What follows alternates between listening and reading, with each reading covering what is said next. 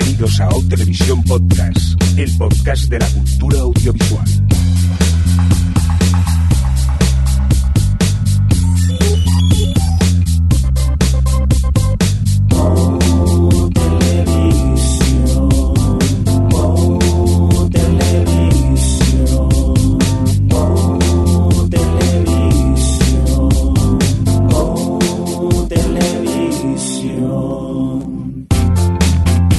Bienvenidos, bienvenidas a Televisión Podcast, el podcast de la cultura audiovisual. En esta nueva edición, la 170, ah, en términos televisivos sería la S08E04, en la cual parece ser que al final vamos a conseguir hablar de pilotos. ¿No es así, Adri?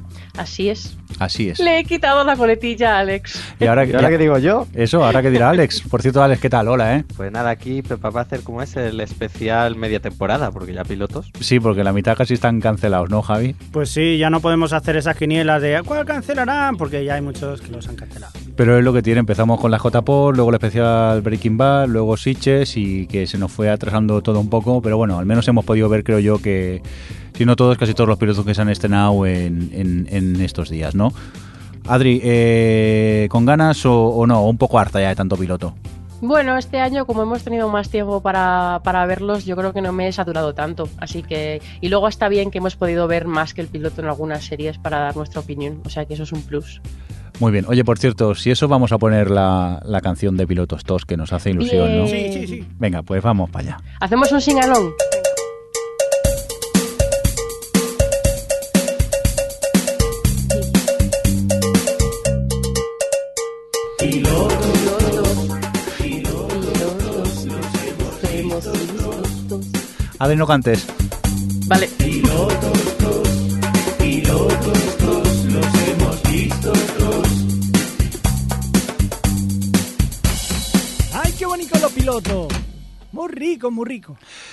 Adri, perdona que te haya cortado el cantar, pero es que con el, con el desfase de- del hangout eh, ibas un poco a destiempo de... vale. Es que, joder, estaba haciendo un singalón. ya, ya, Perdona. pero súper desincronizada iba la, la pobre. Vale. Venga, va- va- vamos a ponernos serios y vamos a empezar a hablar de, de pilotos, que hay unos cuantos y luego se nos alarga mucho el podcast.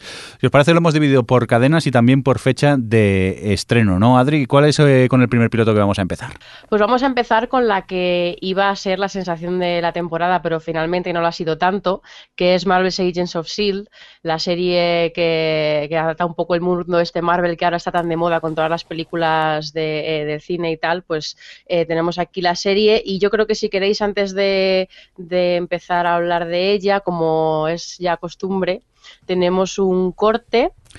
Pues de- sí. Hemos aprovechado, hemos atracado a mano armada a unos cuantos amigachos para que nos den un poco la opinión y nosotros luego vamos añadiendo más lo que nos ha parecido. Lo dicho, estamos hablando de Marvel, una serie que se estrenó el pasado 24 de septiembre en la cadena AEBC. Por cierto, esta le han dado temporada completa, ¿no, Adri? Sí, lo yo creo que porque ya lo tendrían pactado al principio y además se ha vendido bien fuera. De hecho, ya se ha estrenado en cuatro eh, hace, creo que ayer.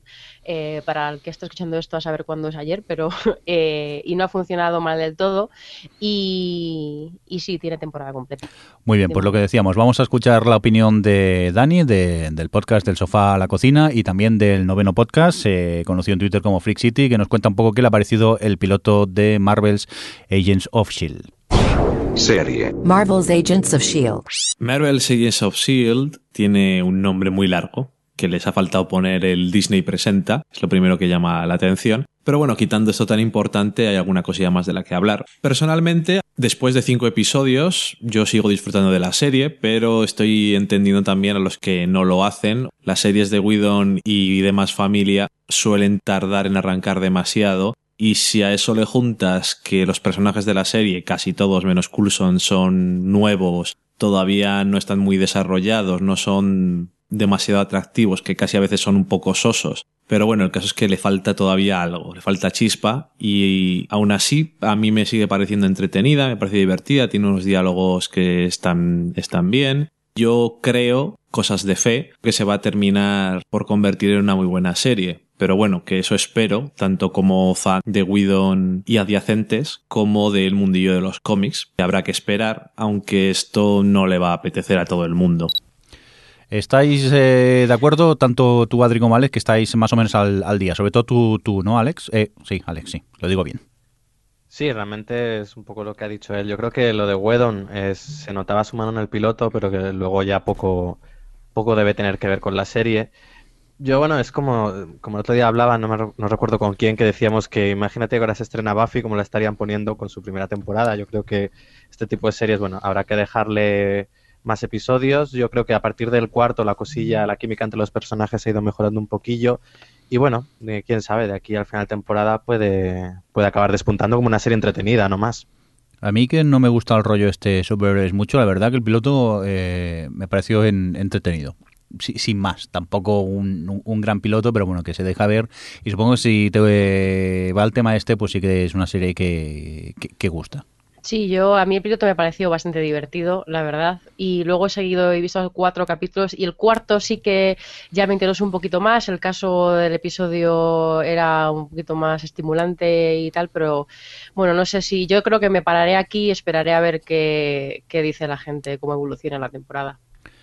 Muy bien, pues vamos a continuar con más eh, pilotos. Seguimos en ABC, estrenado también el día 24 de septiembre. Estamos hablando de The Goldbergs, esta comedia ochentera de la cual pues, vamos a escuchar la opinión de Nacho Toribio, Pieman815 en Twitter, el cual puedes escuchar en el podcast central per podcast y sobre todo en uno que ha empezado hace poco que se llama The Ranking Club, un podcast pues que va de listas de música y, y cine que Adri creo que has participado en él, ¿no? Sí, va de, va de rankings de cualquier cosa, realmente. Lo que pasa es que ahora está muy centrado en cine sobre todo. Pero, pero sí, es una, a mí la idea me encanta. Oye, pues yo no lo conocía y tomo nota para escuchármelo a ver qué tal. Vamos a escuchar a, Na- a Nacho a ver qué opina de la serie The Goldbergs. Serie. The Goldbergs. Puede que The Goldbergs sea un intento forzado de hacer algo nostálgico. Puede que The Goldbergs sea un intento forzado de hacer algo que recuerde a Modern Family.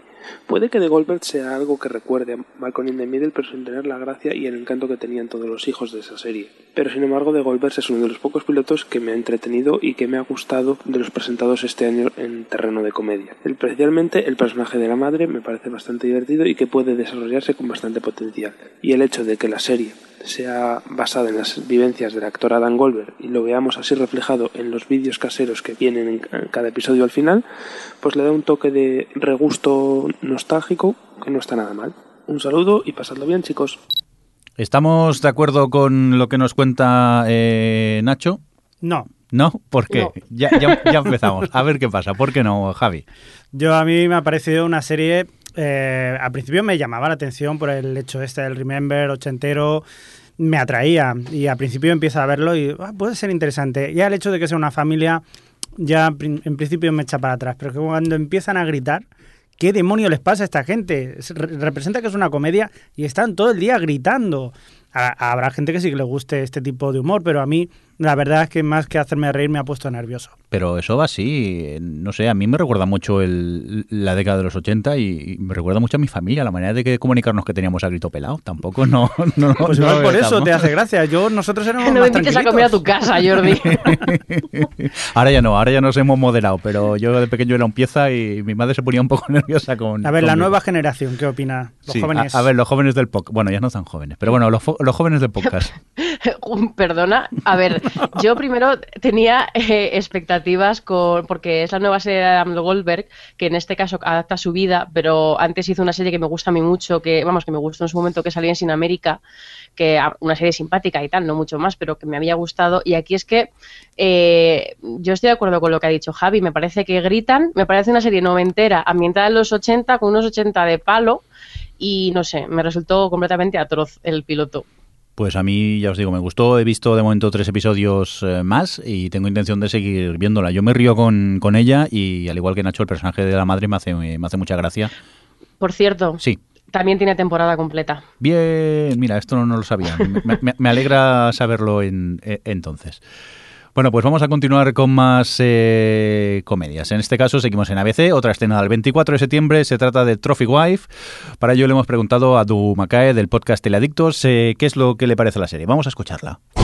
Serie. Trophy Wife. Trophy Wife, o como la van a titular en España, si es que llega, Mujer Florero, no va a sorprender a nadie.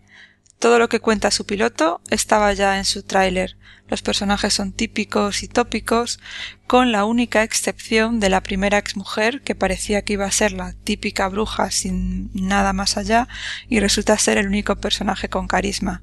Me gusta un poco la relación que tiene el nuevo matrimonio de la jovenzuela tía buena y el cuarentón padre de familia. Aun así, si la sigo viendo es solo porque él es Bradley Whitford. Está bien para pasar el rato, pero no os proporcionará más de una o dos carcajadas por capítulo. Como le sigan dando más minutos al niño chino hiperactivo, yo la planto. ¿Qué? ¿Qué opináis vosotros? ¿Estáis de acuerdo con, con Dumakae? A ver, que esté Bradley Whitford a mí no me pareció nada positivo. Daba como grima y verle con la jovencita. totalmente de viejo verde. Porque además. A nosotros nos parece bien. El sector Sí. mayor lo vemos perfecto. Está Malin Ackerman. Pero es que. Bradley Whitford se ha retocado fatal. Y, y- da, da repeluco. Pero aparte del pobre Bradley Whitford tal y como esté, ¿qué os pareció el, el piloto? Yo me aburrí. ¿Te aburriste? ¿Y tú, Adri? Sí, a mí me, a ninguna de las tres exmujeres funcionaba, ni siquiera en el, el piloto, que podían haberlas utilizado para, para crear momentos de tensión entre las tres, con él y con la nueva y tal, pero no, no, me resultó bastante plano y sin, sin gracia. Y no me ha interesado para ver más, la verdad. Yo me reí con algún chiste del piloto, lo que pasa que el problema principal para mí es que la protagonista me cae muy mal. Se me hace muy, muy cansina. Intenta como ir de graciosa y a mí no, no me hace gracia esa, esa chica. Entonces, pues me lo, lo descarté directamente. Eh, Trophy Wife, a pesar de que sus, sus audiencias no han sido muy allá y ha sido el peor de las, la peor de las comedias de ABC, también tiene temporada completa. Ole, la ABC está que lo regala todo por lo que veo. Ah, no, que la que viene la, la han cancelado. Estamos hablando de Lucky Seven, también estrenada el 24 de septiembre, ya cancelada tras dos episodios. De esta eh, no tenemos ni corte. Directamente no hemos conseguido nadie que quiera hablar de ella porque parece que muy poca gente la ha visto. Creo que aquí eh, hemos sido solo Adri y yo, y Adri ha visto medio piloto, ¿no? Solo. sí. Lucky One. Sí. Sí, es que empecé a verlo, me ab- me estaba aburriendo como una ostra y cuando llevaba 20 minutos, o sea, es que ninguna de las historias que te plantean me interesaba. Encima iba sabiendo ya que estaba cancelada y fue como, ¿qué estoy haciendo? Y lo quité, sin- así, sin piedad. Vale, yo eh, ya sabía que estaba cancelada. Me picaba la curiosidad ver el piloto. Digo, ya que hacemos el especial pilotos, vamos a intentar ver el máximo número. Y no es que me viera el piloto, me vi hasta el segundo episodio, que es lo que tiene ¿Te Hulu. gustó? Eh, no, pero es lo que tiene Hulu. Pues que cuando una serie se acaba en Es Hulu- mi digno. No, ¿Qué pero cosas tengo? cuando una serie se acaba en Hulu, te salta automáticamente el siguiente y no encontraba el mando a distancia y por pereza allí tumbado en el sofá digo, ah, voy a seguir viéndola. Busca Heroes. giros. No, gracias. Y bueno, la verdad que eh, no, es que me disgust- mm, no es que me disgustase, pero las historias que cuentan algunas me interesan, pero una que es la, la principal de todas, la del robo, no me interesaba para nada. Y eh, reconozco y entiendo que la hayan cancelado porque tampoco eh, eran historias como para engancharte mucho. Parecía más un, un culebrón de cómo acabaría el tema de qué pasa con ellos con dinero, que por cierto, en el segundo episodio todavía no han cobrado. No sé, yo, yo pensaba que sería ya somos ricos, te cuento A lo cómo soy de de temporada. Sí, no, no te extrañe que, que quieran dejarlo para el final de temporada, pero bueno, nos hemos quedado con las ganas. Yo no quiero tentarte. Bueno, si te has quedado con las ganas, que sepas Sí. que es una adaptación de una serie británica. Ah, O sea que... ahora, ahora, que mismo, no, te estoy, no sé cómo se llama. te estoy odiando mucho. que lo sepas. Porque lo único que estoy pensando en buscarla por, por curiosidad, a ver qué, qué tal la adaptación. Por cierto, que muy curioso que en, en- Hulu solo me ponían eh, anuncios de detergentes viendo esta serie, nunca me había pasado. Es más, es la primera vez que me ponían anuncios de detergente. Normalmente Hulu me controla. Porque la gente rica que no, que no sueña con que le toque la lotería no compra detergentes. Ya, ya, parece ser, pero no sé, normalmente aciertan conmigo, me ponen comida basura y tecnología, vamos, que me tienen súper fichado en Hulu, pero aquí con lo de los detergentes me dejó un poco fuera de, juego. Por cierto, hablando de juegos, mira qué bien atado. Vamos a seguir con otros estrenos, en este caso del 25 de septiembre en ABC, este Back in the Game, serie también lamentablemente cancelada. Vamos a escuchar a Lorena Hill del podcast Cosas de Lin que nos cuenta qué le ha parecido Back in the Game. Serie. Back in the game. Hola a todo el equipo de O Televisión y a los maravillosos escuchantes que tenéis. Soy Lorena Gil de Cosas de Lin. Os voy a hablar de Back in the Game. Mm, cancelada ya, os tengo que contar que era la historia de una madre recientemente separada que volvía a casa de su padre con su pequeñajo que tendrá aproximadamente unos ocho años. La trama gira en torno a la pasión que sienten todos por el béisbol. El pequeño es el que se introduce ahora en este mundo y la madre y el, y el padre de ella el que van a retomarlo desde otra perspectiva, sobre todo porque ella va a entrenar ahora al equipo de su hijo, que son malos de atar. Esta serie ha tenido un gran fallo y es que la protagonista era muy muy flojita. Y eso ya de entrada mm, nos habla de la crónica de una muerte anunciada. Cancelada, pero se espera que se emita el resto de los episodios. Ya solamente nos queda leer su esquela. Descanse en paz, back in the game. ¿Estáis de acuerdo con ella o qué? ¿Te lo ha dicho todo? ¿Lo ha dicho todo? La verdad que muy floja, ¿no? La serie aparte tenía para mí un humor muy blanco, muy, muy soso, no sé. Me pareció... Sí que es verdad que me picó la curiosidad para ver un segundo episodio, pero ahora que la han cancelado como que... es que no te entiendo, Mirindo. No te entiendo y nunca te entenderé. Es que me cuesta. Una vez empezado una historia quiero saber cómo continúa. No, no puedo dejarlo. Soy así. ¿No te hace gracia? ¿Ya no te llama la atención? Sí. Eh, el tráiler de esta serie hay que reconocer que estaba bien. Yo cuando lo vi me llamó la atención, pero luego es de esos que ves el, el piloto y te das cuenta de que todos los chistes estaban en el tráiler y las esperanzas que yo tenía en el equipo de niños mm, despechados, eh, se me fueron todas al traste porque no, no está nada aprovechado. Aunque bueno, a lo mejor en, en adelante sí que le, sacarían partido, pero vamos. Muy bien, pues vamos a continuar con más series. Es eh, turno para Vitrayal, estrenado un 29 de septiembre. Vamos a ver qué opina Mariló García del blog Yo no me aburro sobre Vitrayal y luego comentamos nosotros. Serie. Betrayal.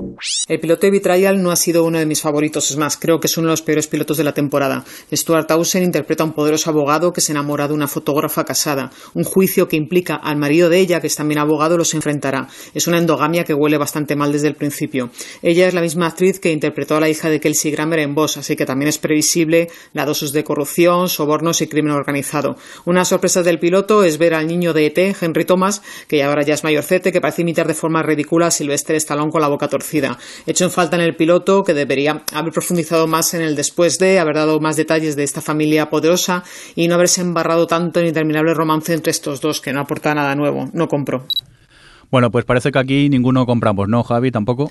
No, no, tampoco. La verdad que es, es un culebrón. Antes iba a hacer el, el, chiste, no me dejado, pero lo voy a decir, es Morrayal. Yo directamente lo voy a decir, Morrayal. Culebrón, culebrón, pero además es que no tiene sentido ninguno. Hay momentos aquello de incluso se ha puesto la camiseta para poner los cuernos, la chica. Lo que más me preocupa es que Adri se está partiendo con el chiste, tío. Bueno, habrá gente, el humor es lo que tiene, que hay gente que le gustan las cosas y otras no, pues ya está. Vale, vale. Y, nada, yo me he reído, eh, de hecho ha habido momentos en el, en el, capítulo que me he reído cuando no debería, sobre todo con el niño de T que hace Terretar y cuando se mete con él porque juega videojuegos, siendo ya casi cuarentón. Ah, vale, ya no se puede jugar a videojuegos, según queda bueno saberlo. Alex, ¿tú que estás de acuerdo o qué? Sí, el problema de este no es que sea un culebrón, sino que es aburridísimo el piloto. Toda la se le dedica mucho tiempo a, bueno, mucho tiempo en teoría a construirte la relación de ella con el otro, con el que va a ser infiel y tal, pero como no te interesa ninguno, te da completamente igual todo. Y nada, no, un, un aburrimiento. Y por las audiencias que tiene, básicamente, pues nada, emitirán toda la temporada porque es como una miniserie y fuera. Sí, de hecho es un poco extraño que todavía no la hayan cancelado. Dirán, ya que la tenemos y ya que no, no tiene otra cosa que poner tampoco. Mirindo, por cierto, eh, si voy a ser primero, es una adaptación de una serie alemana. O sea, yo te lo digo por si luego. No, no, ya no, gracias. Ya. Creo que. Que se la ve entera, ¿eh? Javi está on fire con Betrayal. Creo que esta. Yo, si no empiezo, no pasa nada. El problema es cuando empiece. O sea, que no voy a empezar ya por si acaso. Continuamos, nos vamos a por más estrenos, en este caso este Super, super eh, Fan Night, eh, esta comedia de Rebel Wilson, que nos cuenta Ramón Rey, eh, R. Rey en Twitter, y el compi de Adri en esta peli ya la ha visto, un poco qué es lo que le pareció el piloto de esta serie. Serie. Super Fun Night. Super Fun Night es simplemente un auténtico despropósito, a pesar de Rebel Wilson y de que sea una comedia hecha a su medida. El primer episodio elimina cualquier expectativa, su humor es muy básico y repetitivo, sus personajes son clichés andantes con personalidades extremadamente exageradas, las situaciones nada originales y la mitad de los gags del episodio se basan en hacer bromas sobre la gordura de la protagonista y no de forma sutil ni inteligente precisamente. El otro gran problema de este episodio emitido es que no es el piloto y no hay presentación de personajes ni de la situación de partida de la serie y eso hace muy complicado conectar con Kimi y lo que sea que le pase en el bufete de abogados donde trabaja y con el hijo del jefe. Adri, ¿tú estás de acuerdo o qué? Sí, la verdad es que es de, ha, resumido muy bien lo que pienso de Super Fan Night. El tema es que, que a mí me pareció un, muy memez porque me sorprende que Reven Wilson que tiene que suele hacer un humor un poquito más ácido, no sé, que suele ser gamberra en, cuando, cuando hace humor, eh, haya hecho algo tan planito y tan básico que, no engancha de ningún, aspecto, en ningún aspecto, no tiene, un, no tiene una propuesta que digas esta serie va a ir de esto. No, no, me, me extrañó porque es como muy disperso todo en general. No sé qué os pasó, si os pasó, te pasó a ti lo mismo. Yo vi el, la vi en ella una entrevista y comentaba pues que la cadena le habían parado un poco los pies en cuanto al, al, al humor que quería hacer ella. La verdad es que sí, que yo mm, cuando la veo siempre es lo que dices tú, tiene un humor mucho más salvaje y aquí es todo bastante soso y, aburrido. Yo iba con ganas, eh, he llegado a ver cuatro capítulos, pero al final eh, ya la he dejado porque es que me aburría muchísimo, no, no pasa nada de interés, tengo la sensación que siempre es lo mismo, hay que me gusta el chico, hay que el chico no le gusto y, ya está, y no, y no evoluciona la serie. Y es una lástima porque yo cuando vi el tráiler le tenía ganas a la serie y más siendo una serie de Rebel Wilson y al final pues pues parece ser que, me he quedado con las ganas de, verla. Eh, de esta han encargado cuatro capítulos más, no, los nueve habituales, pero, pero bueno, no va muy bien en audiencia, así que no lo pinta bien la cosa, la verdad. Vale, pues vamos a continuar eh, con más cosas. En este caso vamos a hacerlo con Once Upon a Time in Wonderland, este spin-off de la serie Once Upon a Time.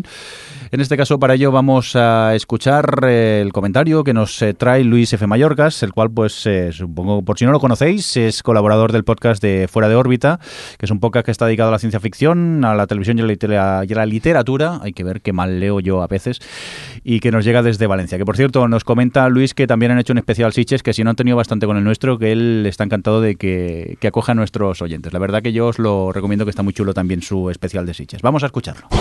Serie. Once Upon a Time in Wonderland. Once Upon a Time in Wonderland parte del mismo universo compartido de cuentos de hadas de Eras una vez, pero ahora usando a los personajes de Alicia en el País de las Maravillas y uno o dos de las mil y una noches que se han colado por la puerta de atrás. A priori, la idea de una Alicia supuestamente loca de remate y que además es una pateaculos que ríase usted de Lara Croft no es nueva. Lo hemos visto en películas y lo hemos visto en videojuegos, pero era una premisa que tenía potencial. Igualmente, los recargados fondos digitales, aunque se vean falsos dadas las limitaciones que tiene un producto de televisión, no le sientan mal al enloquecido país de las maravillas. Por desgracia, esta aventura fantástica me sonó a muy vista. No tenía nada de originalidad que me animara a engancharme, y al contrario que la serie madre, la falta de carisma de casi todos los personajes es alarmante. Convención especial a esa totalmente inexpresiva villana que es la Reina Roja. Puede que más adelante le dé una oportunidad, pero de momento va a dormir el sueño de los justos en mi disco duro. Yo la verdad que estoy bastante de acuerdo con, Luis. Yo me aburrí mucho viendo este piloto. No sé si te pasó a ti también, Alex. A ver, lo sufrí porque había que ver dos personas cada piloto, pero es de los más vergonzosos que he visto en mucho tiempo. Es decir, porque bueno, hay otros que, que, son malos y ya, pero esto era empezando por los actores que me parecían no malos ni pésimos, sino más allá. Y los cromas, bueno, los cromas son de la escuela de Once Upon a Time, o sea que tampoco había nada de lo que sorprenderse pero que al menos ya no es que fuesen cutres, sino que integrasen bien a los actores dentro del croma. Si es que era eh, así me ha parecido terrible, además de que, bueno, de aburrido, la, historia pues tampoco cuenta nada nuevo, ya está muy visto todo esto de la reinvención del mito de Alicia, así que alejaos de ella.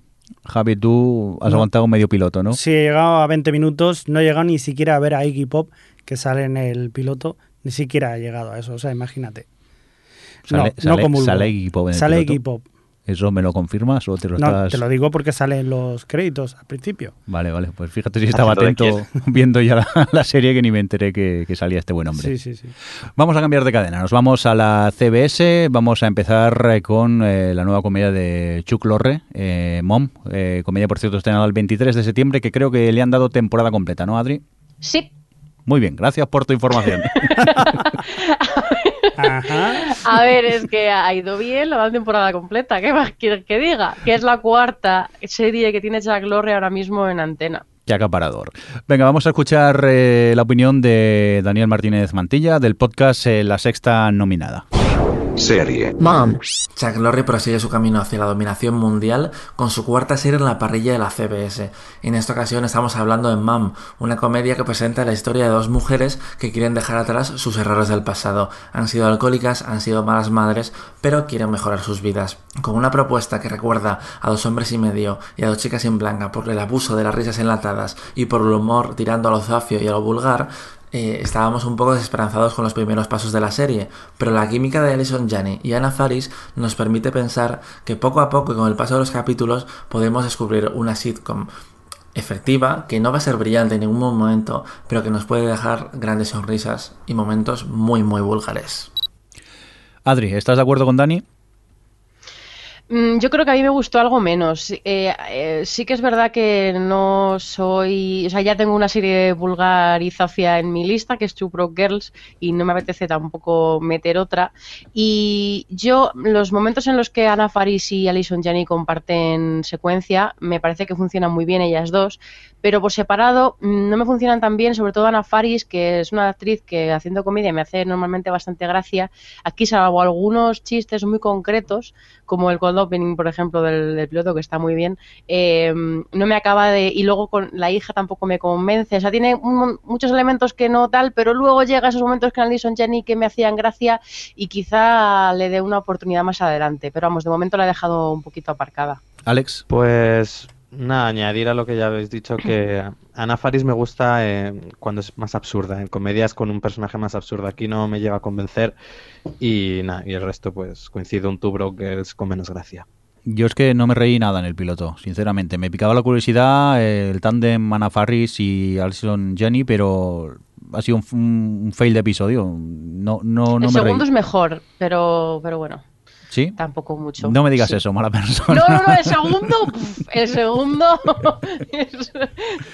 Bueno, pues me han el dicho ya que el piloto. tercero... Sí, sí. Y, y- y el, y el 15 que no está grabado tiene que ser ya la, la bomba. Venga, vamos a continuar con más cosas. De la comedia nos vamos al drama, en este caso con eh, Hostachis, eh, como se pronuncie, ya empezamos, qué bien, qué bonito. En este caso hablamos con eh, Mr. Javi Marín, presentador de premios, tal y como se presenta el mismo, y podcasters en Teladictos y el podcast.es. Javi, mm, por cierto, mm, 45 segundos de corte, no lo que me has traído. Bonito. Serie. Hostages. Hostages es una especie de thriller que nos narra la historia de, por una parte, una mujer que es una muy afamada cirujana que ha tenido el encargo y el honor de operar al presidentísimo de los Estados Unidos, persona más importante de la Tierra, evidentemente. Por otra parte, tenemos a un señor que es un terrorista que además de ser un badass que pega ahí fuerte, que es- más fuerte que nadie, es un abusón de todos, es un tío guay, guapete así, ¿Qué pasa cuando este, que trabaja para el FBI, decide secuestrar a la familia de esta señora y decir, oye, como no me asesines al presidente de los Estados Unidos accidentalmente y sin querer y sin que nadie lo note, pues te mato a la familia? Qué buen rollo. Eh, te dice, el eslogan de esta serie es, no matas al presidente, salvas a tu familia. Qué interesante, ¿no? Pues sí, aproximadamente para unos 45 minutos y si todo se resolviera en el piloto, eh, sería muy interesante. Pero no, es uno de estos thrillers o algo así, o como lo queráis llamar, no me sale otra palabra, que va alargándose el tiempo y alargándose el tiempo y dándose excusas y tenemos un episodio muy absurdo y tenemos otro episodio muy absurdo y vamos perdiendo el interés hasta que la serie no tiene ninguna clase de él. Hostages, en resumen, es un tostón, por decirlo así. Es un tostón, no sirve para absolutamente nada y ni nos aporta nada y seguimos con nuestras vidas porque va perdiendo el interés conforme van avanzando los episodios. Pues un te- besito, TV. Oye, a tiene ver, toda la razón. Señor, señor Habitación 253, un poco más y nos hace el podcast. Es que Javi es muy de hablar. Es más, creo que aquí lo hemos presentado en dos podcasts, pero creo que ha empezado otro hace un día o dos. O sea que, si no recuerdo mal, era otro andaluz en el paro. O sea y que, tuvo otro, un sí, andaluz sí. en Alemania. Sí, que ese ya, ya no está en Alemania, ya se acabó. Pero vamos, que le gusta hablar un poco a, a Javi. Por cierto, Javi de OTV, Sí. Eh, total- No, totalmente de acuerdo con, eh, con Javi de varios podcasts. Sí, que no, no, no has ni, ni dejado acabarlo, ¿no? Estaba ya con ganas de. Sí, sí, hablar. que gana de decir que sí, que tiene toda la razón. Además es, eh, te vamos a matar a la familia, pero es que el piloto enseguida te empieza a contar los secretos infames que tiene la familia, lo que no ayuda a, a familiarizarte con ella, a querer a esa familia, sino todo lo contrario. Es decir, si se lo cargan, pues bueno es. O sea, no pasa nada. Aparte de que Tony Colette está un poco muy extraña en esta serie. No sé qué le pasa. Y además se le ve una oreja más grande que otra, con lo que se parece a, a- ¿cómo se llama? Al Víctor, el, el de Garber. Alias. ¿Eh? Garber. Garber. Garber era, ¿no? ¿Lo- O algo así. de la oreja? Sí, el de la orejas. oreja. ¿Cuál es, Adri? ¿Tú, ¿Qué es tu ídolo? Vi- Sí, Víctor Garber. Garber, eso. No, no, Vale, yo soy vale. fan de la oreja, no de Víctor. Pues Tony Colette también tiene. Y no, no, no me la acabo ni de tragar a ella, lo siento, ni, ni a ninguno de los que salen en la serie, por lo menos en el piloto. Yo es que el concepto de la serie es, mm, lo comenta Javi también en el corte, que eh, si fuera para una película quizás me interesaría, pero tantos episodios para, para ¿Cuánto esto? se puede alargar? ¿Cuánto van a tardar en operar al presidente? ¿Tan, tan complicada es la operación o 15, algo? 15 capítulos, 15 Si, lo- capítulos. si, lo digo si yo. fuera aquí en España, si fuera aquí en España sería otra cosa, pues Sí, dale estaría dos esperando, años, sí, o sea, estaría esperando el pobre hombre, pero vaya, vaya. Alex, a ti que tampoco te gustó, ¿no? No, el hecho ese de que cada personaje tuviese su propia trama, aparte de estar secuestrados, eh, daba momentos muy, muy absurdos, como por ejemplo el hecho de que está secuestrado y a la vez la hija pues va a hacerse la prueba de embarazo, el hijo se preocupa por la droga, era muy, pues eso, juntar demasiadas cosas y al final no, no funcionaba de ninguna manera. Bueno, pues eh, parece que no pinta muy bien, eh, al menos para nosotros, eh, Ho- Hostage. Que por cierto, esta se sabe cómo está de audiencias y eso, Adri. Muy mal, muy mal, pero como, como son 15 capítulos, pues lo van a emitir y ya está. Vale, vale. Esta que es mi, entre comillas, miniserie, son 15 capítulos y ya está, ¿no? Se Tem- supone. Temporada corta, sí, yo creo que si hubiese tenido éxito eh, habrían, tendrán un plan B, pero como no ha sido el caso, pues tendrán esos 15 capítulos y ya está. A operar la mujer del presidente en la segunda temporada o algo. Venga, vamos a continuar con más pilotos. En este caso, la vuelta de. Robin Williams a la televisión. Parece ser que a Adri le ha gustado un poco, pero eso lo sabremos después de escuchar el corte que nos trae David Pastrana, editor de Vaya Tele, que nos comenta que le ha parecido The Crazy Ones. Serie. The Crazy Ones. The Crazy Ones es una serie que está llena de actores muy conocidos, eh, sobre todo en el territorio del drama. Tenemos al mentiroso de Newsroom, está la esclava de Blair Wardorf en, Gossip Girl, está la gemela de Ringer, también conocida como Buffy, luego tenemos al gay de Mad Men y finalmente está la señora Doubtfire. Son actores eh, que por separado seguramente no nos harían ni puta gracia, pero lo cierto es que cuando los mezclas en la serie son bastante divertidos. Y son bastante divertidos porque le dan mucha cancha a los personajes secundarios y no se centran tanto en, en los personajes de Sarah Michelle Gellar y de Robin Williams, que son supuestamente las estrellas de la serie. Eh, tiene un ritmo muy rápido y tiene una particularidad que no se ve mucho en televisión y es que la serie, cada capítulo acaba con, con tomas falsas del capítulo. Entonces, eh, aunque el capítulo haya sido muy malo, luego al final las tomas falsas te lo arreglan todo. Siempre acabas con, con una sonrisa y, eso es algo que se agradece. Adri, cuéntanos, eh, ¿a ti te ha gustado, no? Directamente. Me ha gustado mucho. A ver, es cierto que yo soy, siempre he sido fan de Robin Williams. Eso que yo creo que para que te guste esta serie eh, tiene que gustarte su forma de hacer humor porque la, la mitad es él haciendo el lelo. Ah, Esto hay que ser sinceros. Pero luego, por otra parte, ya lo comentaba un poco también David en su audio, eh, funcionan todos muy bien, la verdad. Eh, Todos esos, hasta la, la amiga tonta que en un principio sería un personaje muy accesorio, lo es, pero tiene incluso sus pequeños momentos que, que a mí estos personajes que están ahí como parece para hacer relleno me suelen fastidiar bastante. Y no sé, a mí me pasan los episodios muy divertidos, aunque tengo que decir que, que me perturba un poco el formato que tiene, porque es una comedia de 20 minutos, que, que es por cierto el, el creador es David. Kelly, que es el de, el de cosas como Ally McBeal o Boston Legal.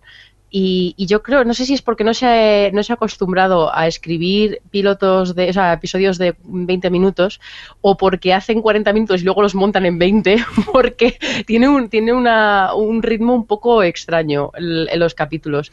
Pero no sé, a mí, a mí me funciona, me funciona. Y lo que ha dicho David, las tomas falsas es cierto que siempre son, casi siempre son lo mejor del capítulo, pero, pero te dejan así de buen rollo. Por cierto, que no hemos comentado de qué va, pero bueno, a grandes rasgos es el día a día de una agencia de publicidad, ¿no?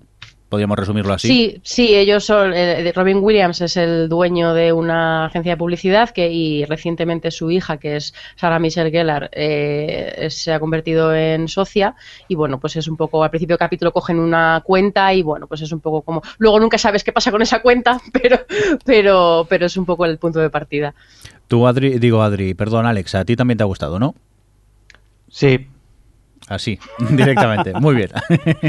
Es que ya lo habéis dicho todo. Sí, la verdad que yo también eh, he disfrutado con la serie. He visto un par de capítulos solo, no he tenido tiempo de ver más, pero bueno, me lo paso bien.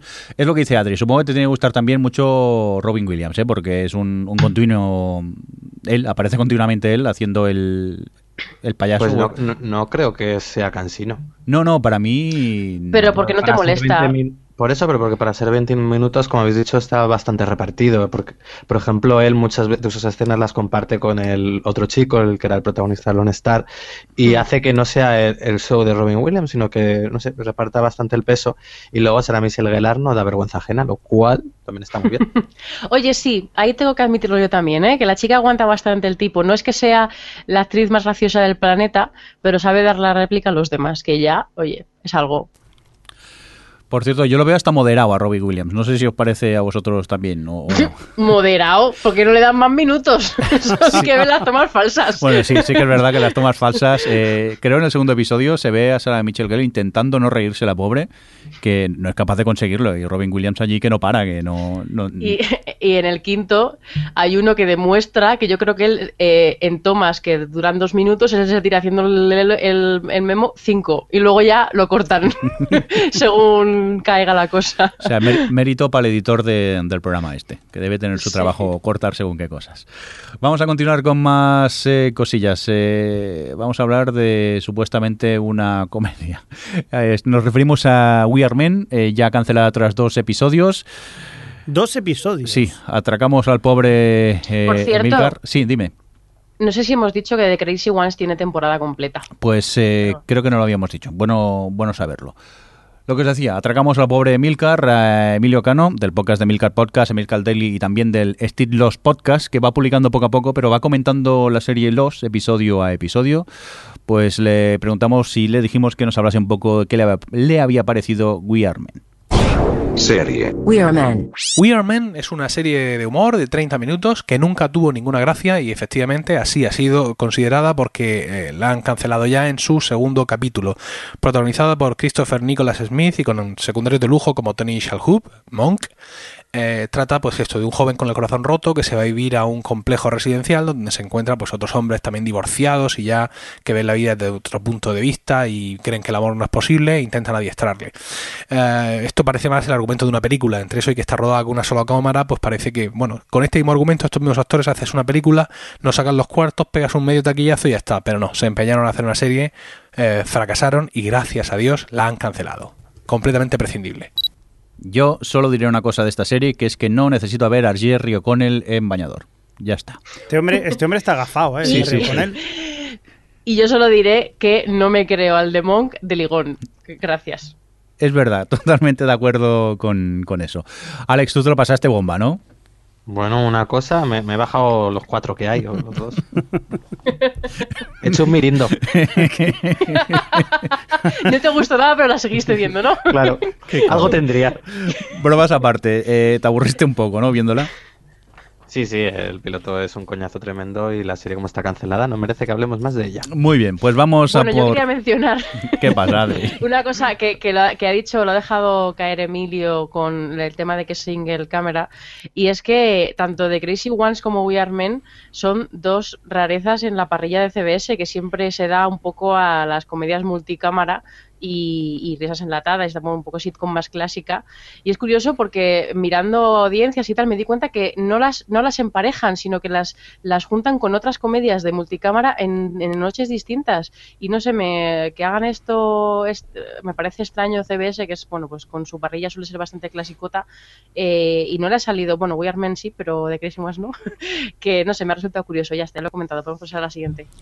Muy bien, venga, vamos ahora a hablar de una eh, comedia comedia en multicámara. ¿Alguien se ha caído por aquí? Espero que estéis bien.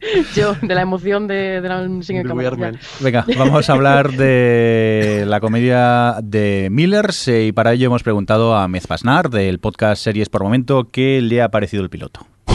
Serie. The Millers. He tenido el placer de pilotear The Millers, una sitcom familiar y con un humor que tardó 7 minutos de sus 20 en sacarme la primera sonrisa. En una comedia que nos muestra los problemas familiares y generacionales de una típica familia y en la que los jóvenes actores pues quedan detrás de las viejas glorias con las que comparten pantalla. Y es que la edad y la experiencia dan un grado y hace que estos personajes sean los que le den el verdadero toque de humor que terminamos disfrutando. Aunque no es una serie que nos traiga nada nuevo y no sea más que una especie de escenas de matrimonio de Telecinco, cuando terminó el capítulo me dejó con, con, buen cuerpo. Está claro que si queréis tener una comida sencilla y liviana que sea capaz de alegrarte y que sea una serie para ver por momentos, esta va a ser tu serie. ¿Estás de acuerdo con ello, Adri? Pues sí, la verdad es que me sorprendió porque con el, con el tráiler parecía que iba a ser otra, otro tipo de serie, pero, pero bueno, a mí primero que si haces un chiste de pedos a tiempo, pues mira, me tienes ganada. Pero aparte del tema escatológico, eh, me parece que Will Arnett funciona muy bien con el personaje de Margot Martindale, que es el personaje de la madre. Si bien es cierto la otra parte, la de la de Bob Bridges con la chica de Glee, que no sé cómo se llama, eh, no me funciona tanto. Eh, he visto dos capítulos y, y, siempre me arranca un par de sonrisas. Y bueno, pues mm, esa es una serie peculiar para lo que solía hacer Greg García, que es el de, mm, el de mm, Me, llamo, me llamo él, y tal, y, y, Racing Hope, pero, pero no, me ha gustado, me ha gustado para, para seguirla. Yo es que al principio eh, la empecé a ver, me parecía todo muy cutre, pero de repente me encontré que me estaba riendo con ella y me dejó con ganas de, ver más. Y sobre todo me reí en esos momentos esca, escatológicos un poco desagradables, sobre todo la madre haciendo ese ruido gutural, que todavía no sé muy bien qué hacía. Venga, vamos a cambiar de cadena y nos vamos a ir ahora por mi cadena favorita, la CW. ¡Viva! Muy bien, y también la de Alex por lo que veo. Y para ello vamos a empezar hablando de, de Originals eh, y en este caso hemos preguntado a Pera Sula, autor del blog Crítico en Serie y también de, del podcast eh, Yo Disparé a JR, qué le pareció eh, de Originals. Serie. The Originals. Como no comparto cierta obsesión por el actor Joseph Morgan, tampoco puedo entender la existencia de The Originals. Es un spin-off de Vampire Diaries y se centra en los primeros vampiros de la historia. Pero, ¿qué es lo mejor que tiene? Pues que mantiene la estética y el tono de Vampire Diaries. Es oscura y cínica, y también aprovecha para dar mayor peso a las brujas del universo de Kevin Williamson. Pero a pesar de esto, nada puede quitar la sensación de que los originales ya tuvieron su recorrido y que este spin-off es absolutamente innecesario sobre todo cuando tiene un villano como Marcel, que se cree mucho más guapo de lo que es y que dan ganas de ponerle en su sitio con una colleja. Alex, creo que tú no estás muy de acuerdo, ¿no? Que a ti sí que te está gustando. Bueno, a ver, me, más o menos. Lo que pasa es que el, el, piloto, bueno, la serie está parte de un error de base y es que los tres personajes yo creo que ya estaban agotados en los originales, ya estaban agotados en la serie madre, en The Vampire Diaries. Ahora sí, bueno, yo creo que han conseguido construir una trama medianamente interesante y que ya hacia, creo que es el cuarto o quinto episodio ha dado ya un giro que bueno, hace que pueda, pueda mejorar la serie, pero vamos, que es para el público de Vampire Diaries. Si no has visto Vampire Diaries o no te gusta esa serie mamarracha adolescente, pues no hay nada que hacer con ella. Yo es que eh, vi el piloto, no entendía nada, no sé si es porque no he visto Vampire Diaries o es... No, es que realmente el, tuvo un piloto en uno de estos backdoor pilotos que se emitió durante la temporada pasada. Vale, pero, claro, ¿necesitas haber visto este Backdoor Pilot o, o no? Viendo el, primero de estas se supone que debería entenderlo. Es que no sé, quizás es porque a mí también el rollo este de vampiros, brujas, hombres lobo no me interesa para nada. Entonces ya empecé a ver la serie un poco con, con desgana, pero es que, a ver, supongo que eso, si te gusta este tema, la serie no está mal, pero yo me aburrí muchísimo con, con ella. Y creo que el resto fuisteis listos y no la visteis, ¿no? No. Pues vamos a continuar con más CW, lo vamos a hacer con The Tomorrow eh, People y para ello vamos a escuchar a Vanessa, mmm, nuestra amiga Vanessa que ha venido más de una vez aquí al podcast a participar con nosotros y por cierto que ella tiene un blog llamado queridoblog.blogspot.com donde podéis eh, leer eh, sus opiniones sobre, sobre series. Vamos a escuchar a Vanessa la opinión de Tomorrow People. Serie. The Tomorrow People. The Tomorrow People es una nueva serie de ciencia ficción que nos muestra un grupo de personas que han dado un gran paso adelante en la evolución humana. Es una serie con bastante acción, tiene buen ritmo y a mí me ha recordado bastante aquella serie Alphas y esto en absoluto es una crítica. Además, lleva el sello de la CW y esto, como ya sabéis, quiere decir qué guapos somos todos y qué poco aguantamos con la camiseta puesta. Así que a disfrutar. Bueno, pues Adri, ¿qué tal? ¿A ti te ha gustado o no te ha gustado? No me hizo mucha gracia, pero también es cierto que la vi estando con Alex, así un poco medio de refilón, sin interesarme demasiado, pero me pareció un X-Men venido a menos, sí, que no me parecía que se- me parecía que estuviese del todo mal, pero como ya me lo han contado, no me llama la atención. Y ni siquiera se quitan dando la camiseta a Vanessa en el piloto, ¿eh? Luego se la quitan más. No, no me hagas un Jordi. Pues ya sabes, te tocará verlo entonces, Adri. Nah, ya puedo buscarme yo los torsos en otro lado. Em, yo me voy a esperar a que hables tú Vale. ¿eh? y, y luego opino. Muy bien, pues yo pensaba que sería un pestiño de serie y he de decir que el piloto no, no me disgustó.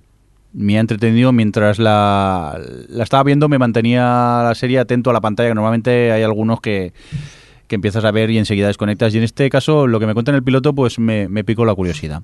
Sí que es verdad que son todos los clichés de CW, ¿eh? que hay triángulos amorosos por aquí que se plantean, y luego chicos súper guapos y eso, pero bueno, no me disgustó lo que vi.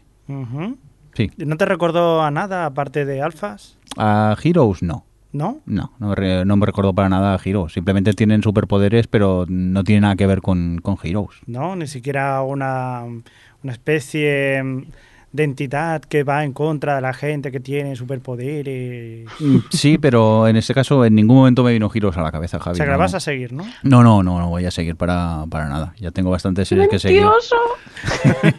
¿Por qué, por qué estáis, por qué estáis censurando al fan de la CW?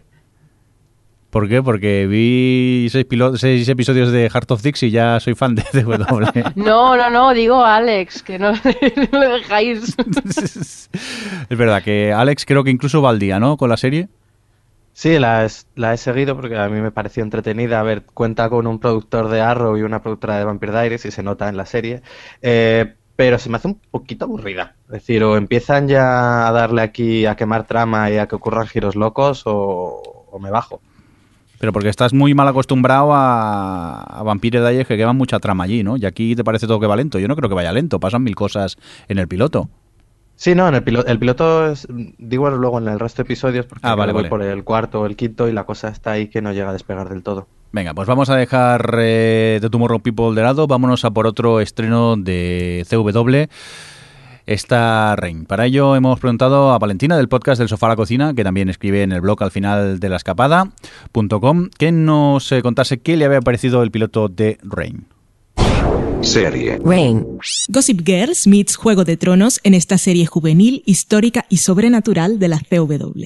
Rain nos traslada a la Francia del siglo XVI para contarnos la historia de Mary, la joven reina de Escocia destinada a casarse con el insípido Francis, heredero del trono francés, para salvar su vida, que ha estado en constante peligro desde su infancia y por supuesto la de su pueblo, por esas cosas de las alianzas políticas en tiempos de guerra. Un asqueroso rey con amante reconocida, hijo bastardo y nulo interés en disimular su interés por las furcias. Una reina consorte que lleva con dignidad sus cuernos reales y ejerce de suegra maligna. Intrigas palaciegas, conspiraciones, romance, fiestas, música hipster, la hasta ahora desconocida sensualidad de los bailes de salón portugueses y la aparición superestelar de Nostradamus son algunos de los elementos que convierten a Rain en una serie irresistible, que rompe esquemas hasta el punto de no mostrar pechámenes en sus tres primeros episodios, y que juguetea ricamente con el rigor histórico.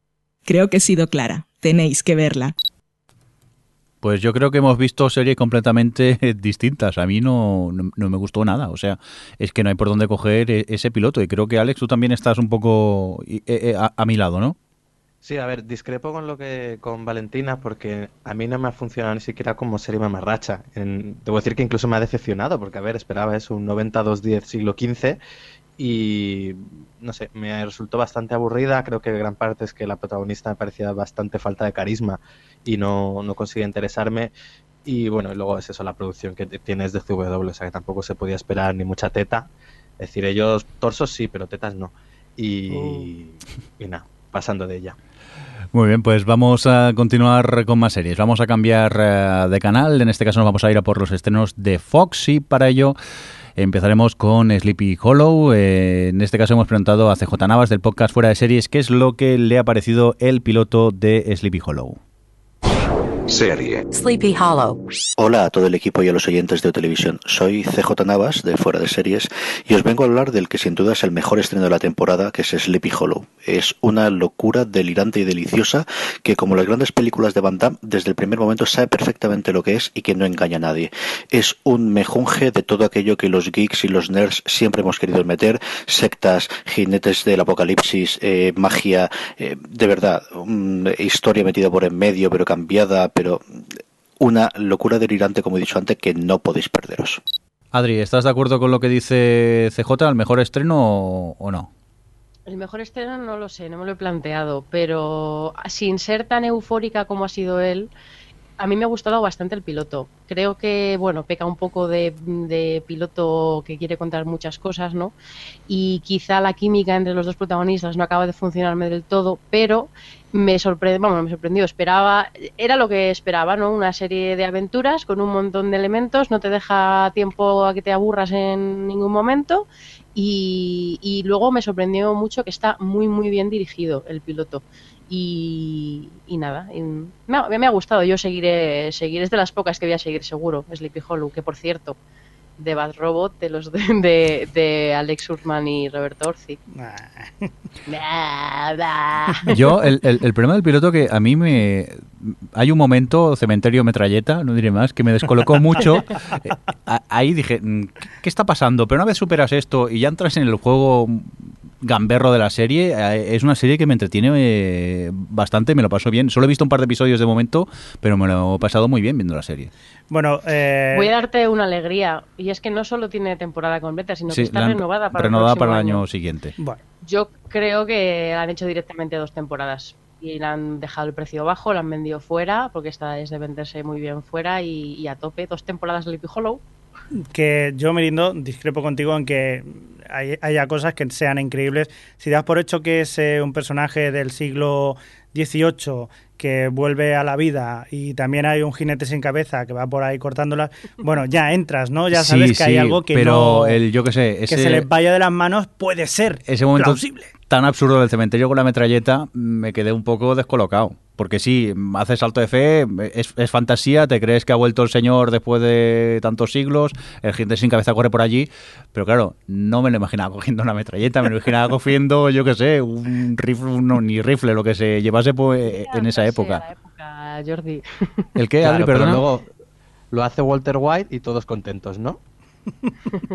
Bueno, pero a ver, entenderme, era por el por el, el anacronismo ese de ver ese, ese jinete sin cabeza eh, disparando metralletas. Es eso simplemente. A partir de aquí, ya os dije, ya os dije, el ¿te lo crees?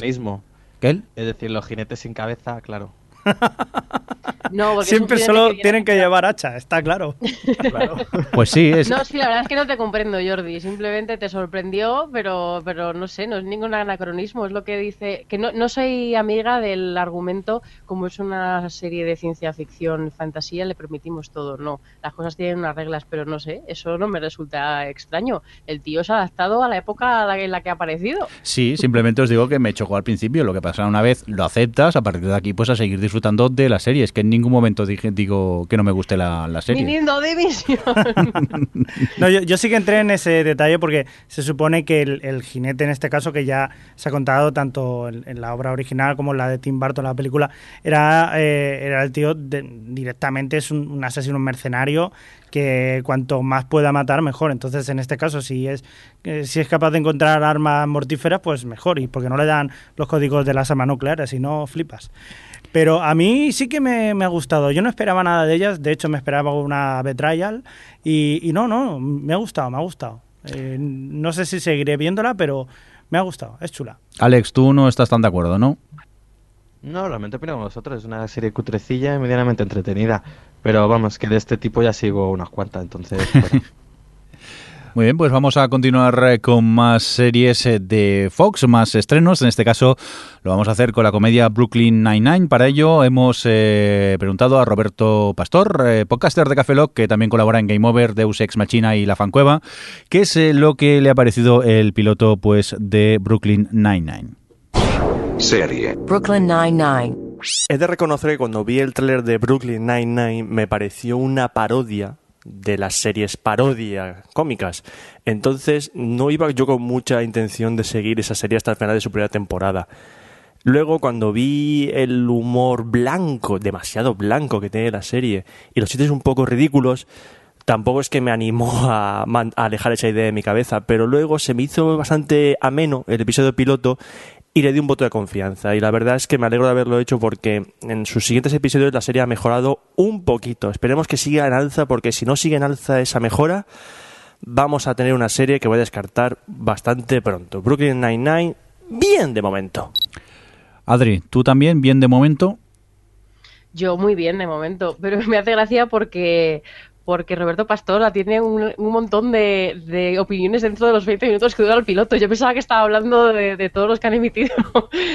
Pero no, a mí al principio me confundió el piloto porque me parecía que era como una colección de sketches, ¿no? Además es gente que ha salido de Saturday Night Live, entonces no acababa yo de encontrar eh, que eso, o sea, no sé, que me faltaba que tenían que trabajar un poco en ese aspecto. Pero luego a medida que han ido avanzando la temporada ya he visto unos 4 o 5 y, todos me funcionan muy bien, me divierte mucho, me funcionan estupendamente, salvo la chica policía Santiago, creo que se llama, bueno, el apellido. Todos los demás, eh, los dos, el jefe de policía, el otro que está por ahí también, el tontito, o sea, no sé, me funcionan todos muy bien, la verdad, la secretaria, la tía chunga, y, y tiene, tienes como, sigue siendo un poco sketches, pero, pero me funciona, me, me río. Yo el piloto me pareció un poco flojo. La verdad que luego sí que he ido viendo más episodios y ya vas viendo más química entre los actores y es eso, las- los actores, los, personajes funcionan y, y me voy riendo a medida que avanza la serie me río más. Pero sí que es verdad que el piloto me dejó un poco mm, descolocado. Luego sí que seguí viéndola y la verdad que me alegro haberlo hecho porque me río con, con ella. No sé, Alex, qué le pareció el piloto. Yo creo que es el más divertido de los de todos los pilotos que hemos podido ver. La serie es eso, muy Parks and, Recre- muy Parks and Recreation y, y bueno, simpática. Me vi unos cuantos y bueno, la he abandonado, pero está bien. Es de la, es por cierto de los de, es de Dangor y, y no sé cómo se llama el otro de Parks. Eh, de los de Parks and Recreation. Y nada, confirmaros que esta también le han dado temporada completa a la serie. Vamos a continuar con más series y ahora creo que va a llegar el momento de, de las hostias aquí en, en- en el OTV. Estamos hablando de Dats, eh, la serie de Seth MacFarlane, que parece que hay opiniones eh, eh, encontradas. Vamos primero a escuchar eh, qué es lo que opinan los chicos de Normas de Equivocación, Randy Mex y Jardita. Serie. Dads. Ya estoy en gas. Pero ¿se puede saber qué haces disfrazado de Isabel Pantoja con un tanga puesto? Bueno, que yo te he pillado haciendo cosas peores. Tápate por Dios. Hola, ya estoy en... ¿Estás viendo Dats? No, no mires. Tú aún puedes salvarte. Pero estos oído chistes, las risas enlatadas, los actores sobreactuados. ¿Hay algo que se salve? No mires ahora que viene lo peor. Pero hombre, ¿pero qué dices? Pero si Seth Green siempre hace de vago peña... ¿Pero qué hace? ¿Por qué lo hace? ¿Pero esto qué es? Si esto no hay por dónde coger. Ala, apoplejía cerebral. En fin, otro más a la lista de damnificados por DATS. Ay, Sam MacFarlane, la cárcel es poco castigo para ti. Llama una ambulancia. Yo solo diré una cosa y luego ya me puedes pegar. Sin ser la mejor comedia del mundo, yo me río con su humor zafio. Ala, mm, pegarme si queréis. Yo quería felicitar a, a- quería felicitar a, a- a Randy Mex y a Jardita por este por este comentario. Me ha parecido muy divertido. Y eso es todo lo que tienes que decir sobre No, pero aparte de eso, No, no, me encanta, me encanta, es muy... es verdad, el comentario es muy divertido. Luego sí que es verdad que la serie pues peca, o sea, peca tiene sus cositas. Yo ha habido alguna cosita que sí que me he reído, pero he echado de menos, por ejemplo, que eh, los dos, las dos bazas principales que deberían ser los padres en este caso están muy desaprovechados Y, y bueno, la verdad que en, en general es bastante flojita, muy flojita. Adri. Mala. Adri llevaba 40, o sea, llevaba 10 minutos y le parecía que llevaban 40. Y yo, yo soy eh, uber fan de Seth MacFarlane, pero aquí, aquí me ha decepcionado. Tú antes molabas, Seth. Es que no me, no me, no me parece que tenga ni pizca de gracia. Y luego encima es lo que me pasa con, con otras con risas enlatadas, que ya lo hacían Jardita y Randy, que, que encima me cabrea por cuando oigo las risas, pues es como no hace gracia. Sí que hace gracia. Yo me río con el humor zafio que tiene. Tiene chistes muy Pero padre sí. de familia. Si lo- el humor zafio, no importa si es humor, Entonces, ¿qué es lo que no te gusta? Que no hay que no, que no hay humor. Sí que lo hay. que no es gracioso. Sí que es gracioso. Vale, Bueno, eso es algo muy subjetivo, los o sea chistes- que... Ya, es muy, es muy subjetivo, sí. Pero es que la mitad de los chistes además están ya tan manoseados que, no sé. En, en eso te doy la razón. A ver, eh, original, nada la serie y, y ya te digo que no es la mejor comedia del mundo y encima el, el tema eh, multicámara mm, eh, todavía queda más cutre, pero yo me voy riendo con ella y esas las que tengo incluso al, a- al día. Yo la recomiendo, el resto veo que más bien no. No. Venga, pues vamos a dejar ya También al... tiene temporada completa, por cierto. Bien. Bueno, bien yo. Veo que el resto del mundo no. Es mi Guys with Kids este año. El año Bueno, pasado. ya sí, querría sí. Dad ser como Guys with Kids. bueno, Anda aquí. dejémosles solos aquí. No voy a entrar en esta discusión porque Dutch es mucho mejor. Y tú lo sabes, Alex. No, utilices el y tú lo sabes, que te da la razón inmediatamente. Por eso es mi, es mi plan. Venga, vamos a dejar eh, Fox ya, los estrenos de Fox. Nos vamos a por los de NBC y para ello vamos a empezar con The Blacklist. Para, en este caso hemos preguntado a Esther, a Hermizat en Twitter, que es codirectora de Atmósfera Cero Podcast y también colabora en la web de fantascine.com, que nos comentase qué le pareció el piloto de The Blacklist. Serie. The Blacklist. Raymond Red Reddington, uno de los fugitivos más buscados del FBI, se entrega voluntariamente y ofrece su ayuda para encontrar los más terribles criminales con una sola condición, que su interlocutora sea la agente Elizabeth King, una agente novata del FBI. Así es como empieza The Blacklist, el nuevo procedimental de la NBC, que está protagonizado por James Spader. Una suerte de mezcla entre Alcatraz, por presentarnos en cada episodio un caso, y El silencio de los corderos, con este personaje de Spader que intenta recordarnos al Aníbal Lecter de Anthony Hopkins. Un procedimental que tendrá su interés en función de los casos que vaya presentando. De momento, le voy a dar una oportunidad. Un saludo, chicos. Javi, ¿tú qué la has visto esta? ¿Qué? Me ha parecido increíble. Pero increíble del, eh, en el sentido de que no hay quien se la crea. Vale que hay que hacer saltos de fe, pero es que con esto ya directamente hay que hacer eh, piruetas, por así decirlo. No, no, no, o sea, no, no me la, no, no me lo trago. Esa chica del FBI y todo que gira alrededor de ella, una novata que, que bueno, que sí, que ahora vamos a estar no sé cuántos coches encima tuyo porque todo el mundo quiere saber de ti, quiere y ella ya está preparada para todo y ya toma decisiones. Haz lo que te dé la gana, chavala. A Que ver, no, no me la creo. Yo te doy la razón en, en eso, que hay que hacer mucho salto de fe para creerte según qué cosas, pero yo como procedimental para pasar el rato de estos con hostias y explosiones, no creo que sea tan mala la, la serie. Claro, como tiene explosiones ya me tiene que gustar, ¿no? No, no, no por eso, pero me refiero que si a la gente que le guste el tipo de serie procedimental no, no es una, una mala serie. Los Si te ha gustado series como Alcatraz o Fringe, puede ser que sí. A mí- Ya estamos. A ver. No, no, del sentido, del sentido de que hay eh, colegas que tienen que, pues, eh, un- alguien que sea un poco más mayor con experiencia, no sé qué, y luego, pues, eh, la típica chica del FBI o el chico del FBI que tienen que llegar a, a saber qué es lo que pasa y esas cosas. Veamos, yo no lo compro. Adri, ¿tú lo compras? Yo estoy entre medias de los dos, porque por una parte estoy totalísimamente de acuerdo con Fresco en cuanto a que la serie requiere una suspensión de la incredulidad total, porque tiene cosas realmente absurdas, eh, bastante más que la serie habitual de policías. Pero por otro lado sí que es cierto que, que aunque ella misma aspiraba a ser algo muchísimo más, tiene pretensiones que no debería tener y de hecho era otra de esas que iba a ser el estreno de la temporada, iba, la pusieron detrás de The Voice, tal, y al final pues ha sido un bluff total porque, porque sí, al final se queda en procedimentar normalito, que si no hubiese tenido tantas aspiraciones a lo mejor la gente no lo habría recibido tan mal.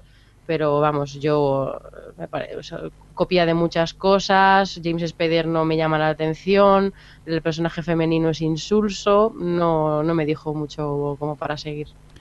Muy bien, pues vamos a continuar eh, con más series. En este caso, nos vamos a por la comedia de, de Michael J. Fox Show. Y para ello hemos eh, preguntado a Marina Such, del blog del diario Mr. McGuffin y también del podcast Yo Disparé JR, qué es lo que le ha parecido el piloto.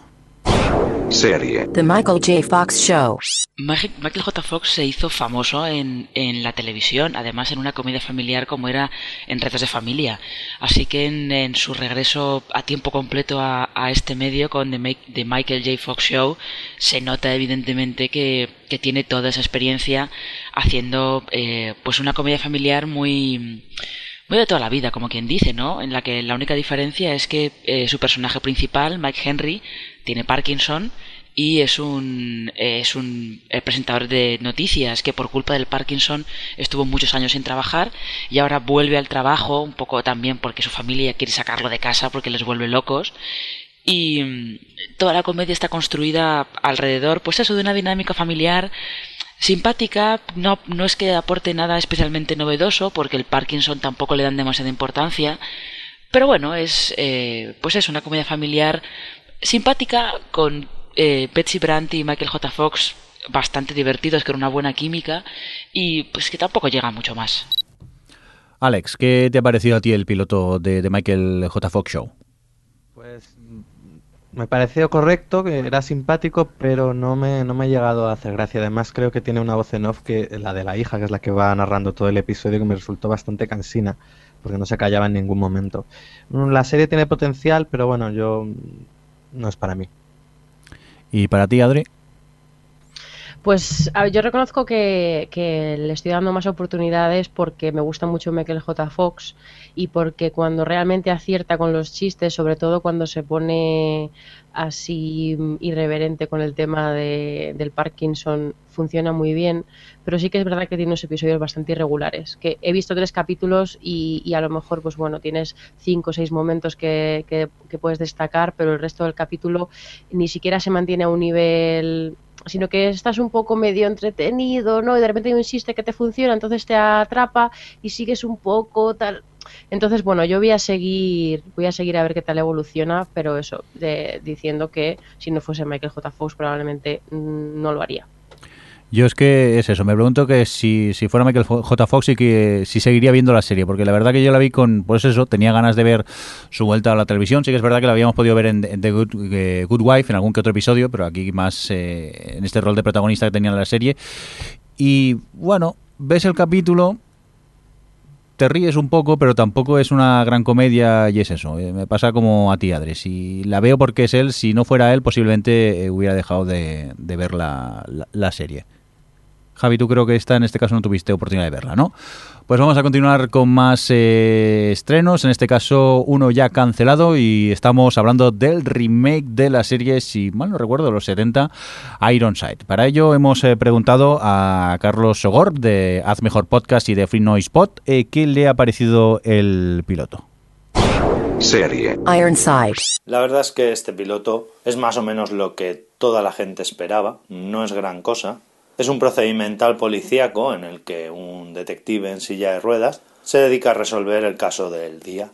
No tiene una gran trama, los personajes no están muy definidos, no hay nada que llame la atención. Bueno, lo único que me puede llamar la atención es la trama de, de la compañera con su tío Vinny, no diré más para no soltar spoiler. Y la verdad es que no me ha llamado nada. Yo, si os gustan los procedimentales, además los procedimentales policíacos, pues bueno, ved cualquier otra cosa. Por lo que a mí respecta, no puedo recomendarla porque, como digo, me parece, me parece falta de todo. No tiene nada que justifique el, el verla. Bueno, pues eh, creo que Alex y yo opinamos lo mismo, que tampoco nos ha gustado, ¿no? ¿Está Alex? Completamente de acuerdo con lo que dice. Además es que el protagonista cae tan mal que solo estás esperando mientras ves los flashbacks que se quede paralítico. Peor persona viva. No, es verdad. Peor el No, sí, sí, protagonista. sí, estoy muy de acuerdo, eh, es bastante insoportable. Sí, a mí no. Es, es eso, no tienen ningún carisma. Es que. carisma cero este señor y es eso. Y el episodio es bla, quiero decir, es un procedimental bla. Sí, sí, que lo resuelven todo de la manera más chorra y supongo que también será por falta de tiempo. Necesitan contarte un poco la historia de por qué está como está, en la silla de ruedas y va todo como muy apretado y muy rápido y yo es que no seguí, ¿eh? aparte del piloto no he visto más y bueno, entiendo que la hayan cancelado. Creo que... No, No pasa nada, Jordi, puedes no ver más que el piloto lo sé, lo sé. si no te gusta la serie. Lo que os decía que quizá podías haber hecho un procedimental normal y corriente policíaco y no hacía falta eh, revivir un, la serie Ironside, no sé por qué, pero bueno, cosas de la NBC supongo que habrán querido aprovechar un poco el tirón que tenía la serie de los 70, pero que aquí ha sido bastante fiasco. Vamos a continuar con más series, en este caso también cancelada. De esta no tenemos corte, nadie ha querido hablar y lo entiendo. Y estamos hablando de la comedia Welcome to the Family, que Adri sí que creo que te gustó, ¿no? A mí sí, y por contar un poco, esta es, la, es una sitcom en la que, bueno, pues hay dos, dos familias, una es hispana, otra es americana. Eh, la hija de los americanos es la típica tontita y el hijo de los hispanos es el súper exitoso del colegio que va a ir a la super universidad de la vida y la niña se queda embarazada y bueno, pues se ven forzados a, a, a entenderse y los dos padres se odian. Y yo, eh, eh, aunque el piloto le faltaba, eh, tiene una falta absoluta de, de chiste, ¿no? De gag, de punchlines o de algo que te hiciese un poco saltar la carcajada o, no sé, o la sonrisa al menos, eh, la química entre ellos funcionaba tan bien que a mí me llamó la atención. De- Dentro de todas estas comedias de familia que aparecen un poco a rebufo de, de Modern Family. Pero. Y luego vi el segundo capítulo y me, y me parece que estaba incluso un poquito mejor. Pero como lo han cancelado, pues ya no he seguido viendo porque no, no, no soy mirando. Pero mm, a mí yo creo que podía. O sea, que tenía potencial para, para encontrar un poco esa, ese gag, ¿no? Y aprovechar lo bien que funcionaban los dos padres, por ejemplo. No sé. eh, de esas que podía crecer con los capítulos. Yo es que no me esperaba nada de ella, pero sí que es verdad que me reí en alguna ocasión y me dejó con ganas de ver más episodios, pero no seguí, que lo sepas, Adri. Venga, pues vamos a dejar de hablar de series canceladas y vamos a por eh, más estrenos de NBC, en este caso el- la serie Sean Save the Wall. Y para ello hemos preguntado a Albertini de Vaya Tele y el noveno podcast que nos cuente qué le ha parecido el piloto. Vamos para allá. Serie. Sean Saves the World. Hola amigos, amigas de O Televisión, ¿qué tal? Yo soy Albertini y yo os voy a hablar de Song Saves the World, sitcom de NBC protagonizada por Sam Hayes, a quien hemos podido ver en Willy Grace y en Apple Night últimamente. Eh, Sam es un padre divorciado que además es gay y quiere ejercer de buen padre con su hija Ellie. Nos encontramos con una sitcom de estas que o, o la odias o la amas. En mi caso he de reconocer que a pesar de que Song es un pelín insoportable, la serie me divierte un montón, me lo paso pipa. No sé si es por la tontería que tienen los personajes encima o si por el hecho de que sea una sitcom bien de libro funciona especialmente guay en este caso. De momento yo seguiré con ella, no sé vosotros. Pues lo que nos pregunta Albertini, Alex, eh, ¿a ti qué tal? ¿Qué te pareció? Me sorprende lo que, lo que dice, porque a mí me pareció el piloto bastante normal. Es un poco eso, como ver el spin-off de Willy Grace con Jack. Que es cierto que no me ha desagradado la serie, pero tampoco me pareció ver ahí. No sé. Supongo que irá mejorando con los capítulos. Yo he visto el segundo y creo que va a peor, pero no sé, yo con la gente que, que salía mm, tenía ganas de, de- de- de ver la serie, el piloto me pareció muy flojo y en el segundo apenas me, reí y sí que la he descartado. No sé, Adri, ¿a ti qué te pareció? A mí no me, no me gustó mucho, aunque tengo que decir que yo creo que es más porque es un tipo de humor que a mí no me va, es una serie muy noventera, que me resulta especialmente molesto que parasen tanto a esperar a, a que la gente se riese de los chistes, que es algo que hacen también en Two Broke Girls, pero solo lo hacen con los chistes buenos. En Son Saves the World lo hacen con todos y no sé, me ralentizaba mucho el ritmo del capítulo. Y, y tal, y luego que me he decepcionado otro, otro, otro de estos casos míos porque creo que Jordi también te gustó en su momento Better of Ted, una comedia bastante poco convencional, nada que ver con Son Save the World de, Víctor Fresco, que es el, vamos, que es, es del mismo tipo y, en ese sentido como también me decepcioné, pues bueno, yo la he dejado ahí aparcada. Muy bien, pues vamos a continuar con más estrenos. En este caso, eh, creo que es el último de NBC. Sí, estamos hablando de Drácula. Para ello hemos preguntado a Monsiña de By the Way qué es lo que le ha parecido el piloto. Serie. Dracula. Londres, finales del siglo XIX, y un ricacho americano que llega a la Inglaterra victoriana prometiendo modernidad. Y el ricacho no es otro que Drácula, el mítico Vlad el empalador de toda la vida, al que además la modernidad le importa un carajo porque en realidad lo que busca es venganza por su gran amor asesinado. Mi problema con Drácula no es que sea otra serie de vampiros. Si hubieran conseguido reimaginar la historia clásica con algo más de ímpetu o imaginación, eso no hubiera importado. Y ahí está el problema. Ni el piloto ni el segundo capítulo me han ofendido, pero tampoco me han atraído demasiado. Sí, Jonathan Rhys Meyers no está mal, y visualmente les ha quedado estupenda. Incluso tiene algunos giros y guiños históricos divertidos. Pero ya está. Vaya, que en mi opinión no pasa de correcta, y eso no es suficiente. Javi, ¿de acuerdo con Monsiña? Pues no, mira. No. Curiosamente a mí me ha gustado. No debería haberme gustado porque generalmente no, no soy muy fan de este tipo, pero sí me ha gustado por algunas algunos detallitos que tiene. Eh, el personaje de Drácula en sí eh, no me atrae mucho ya históricamente, pero el Rhys fan, eh, bueno, el Rhys este, el, el chavalito que lo hace tampoco, la protagonista me parece sosísima, pero la historia está bien y tiene un par de, de giros, eh, por ejemplo, que, el tío quiera ser un ricachón que intenta imponer la energía geomagnética y desbancar así a los grandes magnates del petróleo, que son los de la orden, una orden que intenta instaurar un orden mundial. Y a mí ese rollito sí que me ha gustado. Supongo que luego se irá cambiando más hacia rollos eh, más típicos de Drácula, pero de momento lo que fue en el piloto sí que me gustó. ¿A ti, Alex, qué te pareció? Muy, muy aburrido. Es de- entiendo todo lo que se quería hacer y la reimaginación de Drácula, pero el episodio se me hizo eterno. Yo estoy contigo, ¿eh? yo me aburrí mucho viéndola. O sea, me parece una producción correcta, pero lo que cuenta, a mí personalmente me carece de interés la, la, la historia. Pero ya no es que no tenga interés, más o menos, sino es que está fatalmente presentado y luego los actores, por un lado, eso Jonathan Rhys con sus morritos, y es que el resto de secundarios son completamente anodinos. Hmm, Eso sí. Lo único que destaca un poquito, quizás, y no le han dado mucho, es eh, el que hace de Van Helsing, que es el Thomas. eh, ahora no me acuerdo, que es alemán. Eh, sí, y, y los demás, pues no, pues no, la verdad que no, ninguno. Pero tú sí que seguirás viendo, Javi. Sí, yo posiblemente sí, hasta que ya se acabe desviando lo que me llamó la atención en este caso, que era lo del rollo geomagnético y todo este rollo de la orden eh, del dragón. A ver cómo va eso. Muy bien. Por cierto, Adri, que me has chivado por el chat que el piloto lo escribió, mm, ¿cómo se llama? Daniel Naut. Este señor, ¿qué es lo que hizo? Que voy perdido. Es, es eh, el de Carnívale. Ah, que vale. me gusta mucho.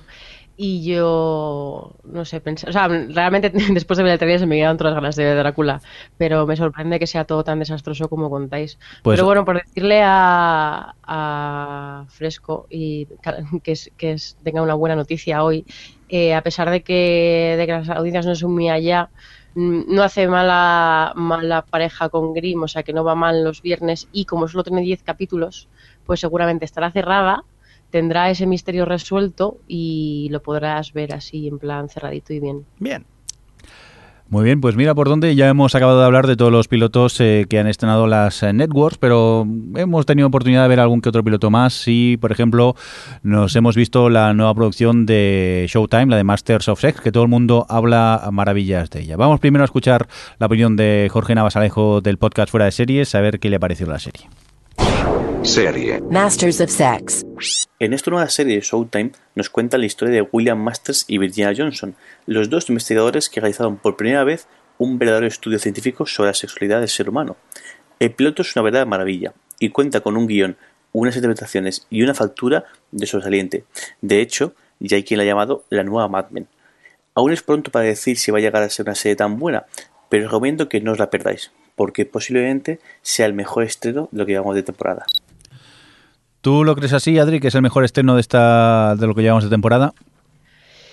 Eh, pues probablemente de lo que yo he visto sí que sea el mejor, porque aunque no sea, eh, a lo mejor de momento no es el que más disfruto de todos, eh, sí que creo que en conjunto es el que más calidad tiene con diferencia. Mm, a mí me está gustando bastante, he visto ya tres episodios y, mm, Me gusta mucho cómo está planteado el tema del sexo, el sexo en la época, el papel de la mujer y, su relación con el sexo. Bueno, obviamente, como bien dice su título, el sexo es lo más relevante en la trama y creo que lo tratan muy bien y con mucha elegancia, a pesar de que, de que mm, son bastante explícitos y podrías mm, haberle salido bastante mal. Y, mm, y luego eso me, me parece me parece muy brillante en algunos momentos como eh, de forma sutil deja caer todos los, principios morales de la época con respecto al tema del sexo y que no se me hace coñazo en cuanto a que temía que fuese un poco men, eh, Men, que a lo mejor era demasiado de época, que me da, a mí me da suele dar un poquito de pereza, pero no. La verdad es que está todo contado de una forma, o sea, que es es un poco, tiene una forma bastante moderna de, de construir los episodios. Quiero decir, con respecto a lo que suelen ser las series de, de época, que son como más calmadas y tal. No sé, a mí me está gustando bastante. Yo en cuanto a producción, eh, a ver, eh, tiene una gran producción, una buena ambientación y todo eso, pero sinceramente eh, lo que me cuentan a mí me aburre. He visto un par de episodios y, y en el segundo me di cuenta que estaba jugando con el iPad mientras tenía el capítulo de fondo. No sé por qué, pero ya te digo, no, no entro en lo que me cuentan y... Eso o tienes un juego muy bueno. No, yo la yo creo que, que es una no. serie de conectar 100% con sus personajes. Eh, sobre todo con los personajes femeninos y, y un poco entender eh, el papel que tiene el médico y la importancia del tema en la época. Yo creo que no es una serie para ver en segundo plano, porque eh, sí que necesitas esa conexión No, emocional. no es que la estuviera viendo en segundo plano, es que acabé viéndola en segundo plano, porque mm, principalmente con todo el hype que había por Twitter, grandes comentarios que mucha gente es fan de la serie y catalogan pues Mm. que es de los mejores estrenos eh, que han habido, la, la empecé a ver, pero ya te digo, me acabé aquello desconectando. No sé si no entré con los protagonistas, no, no acabé de, de conectar con ellos y sinceramente a mí me, me aburre y me jode, porque sinceramente eh, la gente, todo el mundo está diciendo que es una, es una gran serie. Vamos a continuar con más cosillas. Vamos a por más eh, series de cable, en este caso de la HBO. Hablamos de eh, la serie Steve Merchant, el Hello Ladies, y para ello hemos preguntado a Pilar Pigona en Twitter qué es lo que le ha parecido al piloto. Serie. Hello, ladies. En Hello Ladies, Stephen Merchant es un diseñador de webs en Hollywood con una misión en la vida, ligar con actrices y modelos, misión en la que falla una y otra vez siempre por culpa de su falta de habilidades sociales, lo que convierte a la serie en una sucesión de situaciones incómodas de ver para el espectador, pues ni conseguimos simpatizar con el protagonista ni nos reímos de sus desgracias, lo que hace que Hello Ladies sea una serie anodina y sin carácter, y peor aún, una comedia sin gracia. Bueno, yo solo diré que hacía tiempo que no lo pasaba tan mal viendo una serie. Yo la vergüenza ajena lo llevo muy mal y en el momento de discoteca casi pierdo conocimiento viendo es- esa secuencia. Yo lo puedo entender. Yo creo que Alex también moriría viendo Hello Ladies. Sí, por eso no, la, no, no vi el piloto. Ha- Haces Yo- bien, ¿eh?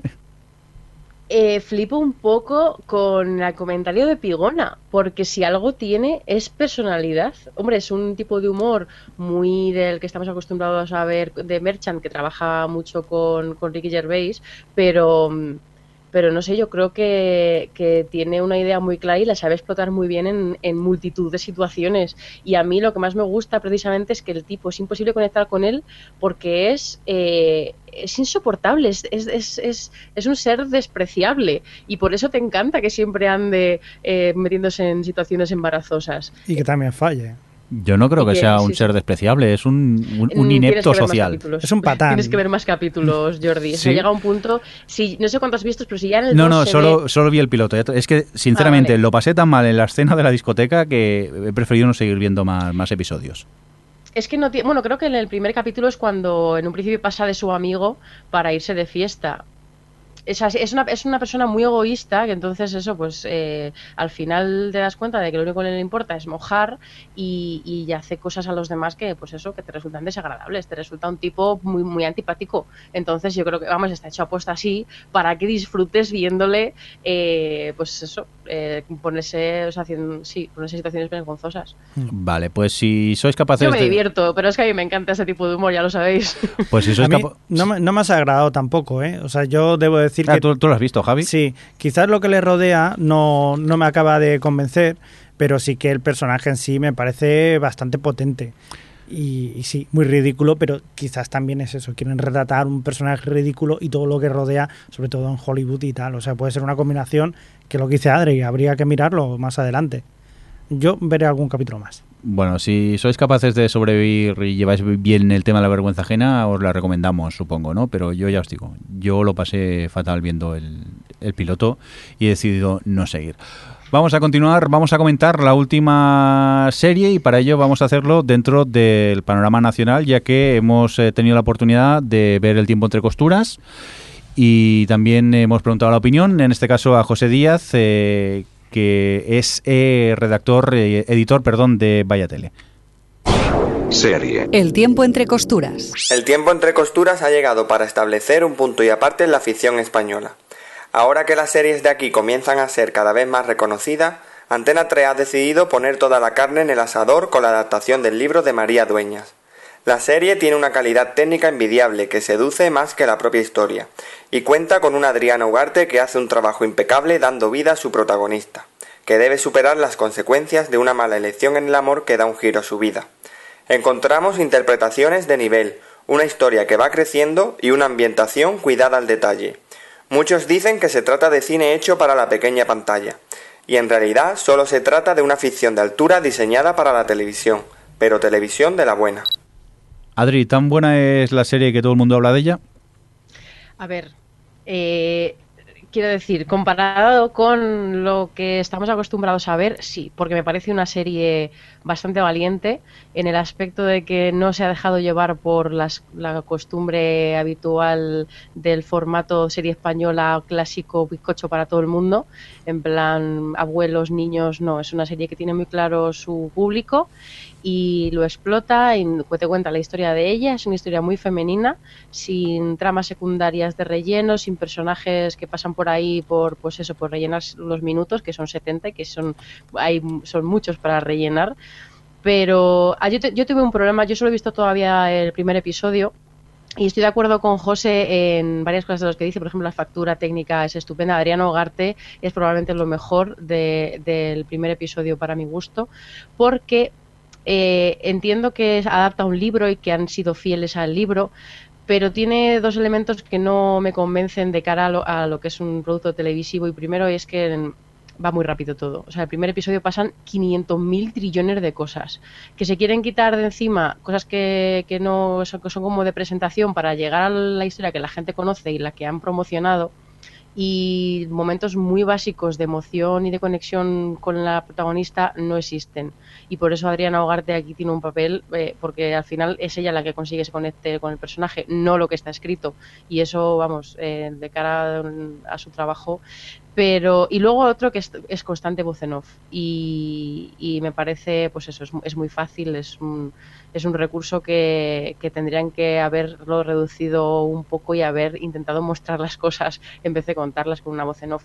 Pero pero todo dando 70 minutos y, y tal, se me hizo bastante ameno el episodio, ella me gustó, lo vi, eso, la producción merece, o sea que yo, yo voy a seguir viendo el tiempo de costuras, que ya es mucho decir, que normalmente yo veo todo lo que se hace, pero nunca paso de los primeros capítulos.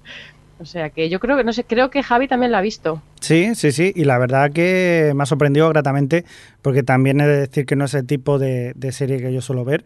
Pero sí, muy bien. Eh, también estoy de acuerdo que también utilizan lo que tú dices mucho a voz en off, pero también eh, Adriano Agarte en este caso lo hace muy bien, porque esos, esa expresividad lo expresa todo muy bien.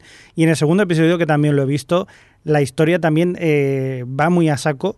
eh, cambia completamente, digamos, el estilo, va- pasan más cosas y sigue siendo muy, o sea, sigue siendo muy entretenida, engancha bastante y la verdad que está muy bien, o sea, está muy bien narrada, muy bien ambientada, como decía José, y, y a mí me parece que muy- yo la voy a seguir, por lo menos, así que yo la recomiendo.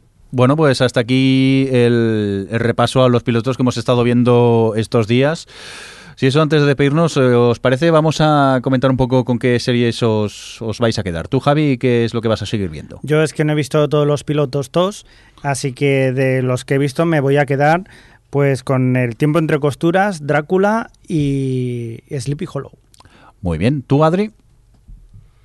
Yo de que me quede seguro, me quedo con The Crazy Ones, Brooklyn Nine-Nine, Sleepy Hollow y El tiempo entre costuras. ¿Y tú, Alex? Pues yo me quedaré con Marvel, Agentes de S.H.I.E.L.D. y bueno, de Tomorrow People y de Originals. Muy bien, pues yo me voy a quedar con Brooklyn Nine-Nine, también me quedaré con Dutch, eh, seguiré con The Crazy Ones, también de Michael J. Fox eh, Show, de Goldbergs también me lo quedo, también de Millers y Dilo que no vas a ver. Sleepy Hollow para acabar, de momento. Y luego en el parón navideño ya veré a ver dónde, dónde sigo. Pero bueno, ya sabéis que yo soy, soy muy de comedias de 20 minutos y casi todo lo que me quedo son, son comedias de, de 20 minutos que las ves en nada. Y bueno, te entretienes. Sí, yo le voy a dar más oportunidades antes de decidir a The Millers y a Microsoft a Fox por eso, porque son 20 minutos y, los puedo colar por ahí. Si no, ya te digo yo que estoy dejando, estoy he hasta Top Chef esa temporada, porque no puedo abarcar todo lo que estoy viendo. Bueno, ah, vamos a tener que inventar los días de 400 horas para poder eh, seguir el ritmo que, tenemos de ver series. Bueno, pues vamos a ir despidiéndonos. Eh, antes, eso sí, dejarme comentar rápidamente los eh, premios Bitácoras, Javi, que hemos estado en las dos últimas clasificaciones parciales, los número uno, ¿no? Los number one. Pues muchas gracias a todos los que nos habéis votado. Y como siempre también muchas gracias a todos los que nos escucháis, que sin vosotros esto no sería tan divertido. Que nos vamos, Adri, que nos oímos en 15 días más o menos, ¿no? Sí, porque bueno, aprovechamos para contar que, en Alicante están organizando una especie de jornadas de series en este noviembre, lo hacen todos los viernes y se llama Seamos Series el evento, tiene página seamoseries.com y vamos a estar el, el 22 de noviembre, que es el día que hablan sobre sitcoms. Yo voy a estar allí hablando y tal y bueno, al final Jordi se ha querido apuntar y estaremos por allí si alguno si alguno os animáis a acudir y tal y bueno, pues eso. Ya nos vemos en 15 días y a los demás nos oímos. Muy bien, pues Alex, tú y yo nos oímos en 15 días entonces. Sí, al fin a nuestro primer programa normal de la temporada. Sí, es verdad que ya lo echamos de menos, que hemos empezado con cuatro especiales. Javi, lo dicho, que bueno, tú y yo nos vamos viendo antes, pero que nos oímos en 15 días en el siguiente podcast. Me parece muy bien. Recibo un cordial saludo también de quien nos acompañó con vosotros, el señor Mino. Que vaya muy bien. Hasta luego. Hasta otra. Adiós. Los hemos visto todos. Pilotos dos, pilotos dos, los hemos visto todos. ¡Ay, qué bonito los pilotos! Muy rico, muy rico.